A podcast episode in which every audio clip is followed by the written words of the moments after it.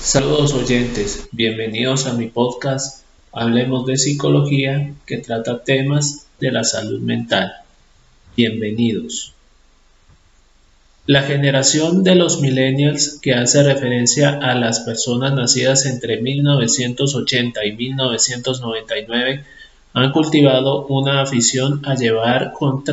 la contraria o creerse intocables generando una rotunda negativa a admitir ideas que no compaginen con las suyas. En otras palabras, siempre creen tener la razón y por lo tanto tienen la creencia de ser inmunes a la crítica. Con el cambio de generaciones y el proceso de envejecimiento acelerado se reabre el debate por qué muchos expertos consideran que en años venideros la mitad de la fuerza laboral estará compuesta por esta generación que irónicamente es de la que muchos se burlan. En Internet se puede encontrar el test Copo de Nieve, que se encarga de verificar y descubrir elementos de la personalidad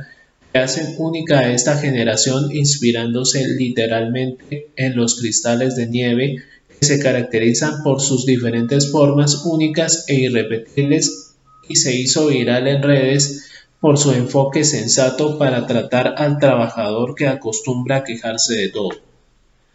La prueba consiste en 30 puntos, se caracteriza por determinar las actitudes de los aspirantes respecto a temas relacionados a las críticas o sus gustos personales en el ambiente laboral. Sin embargo, esta prueba es criticada porque está más diseñada bajo la forma de una lista de quejas personales que a una prueba de aptitud útil sobre el futuro empleado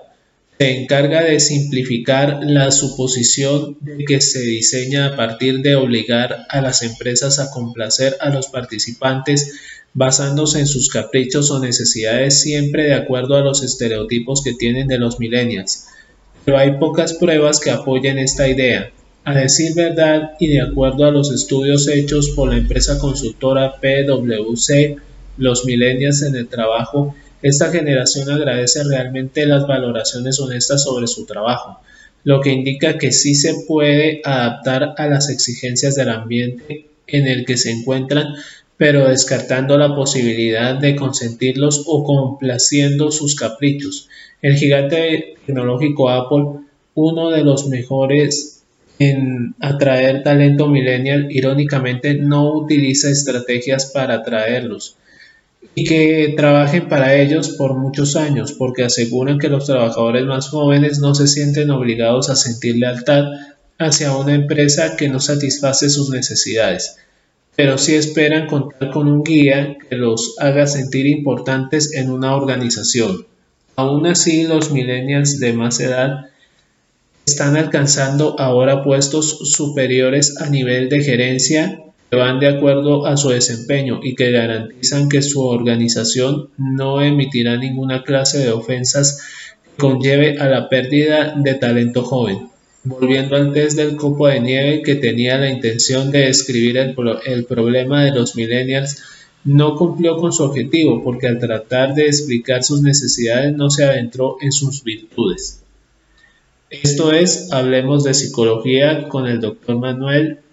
en el podcast Hablemos de Psicología. Saludos.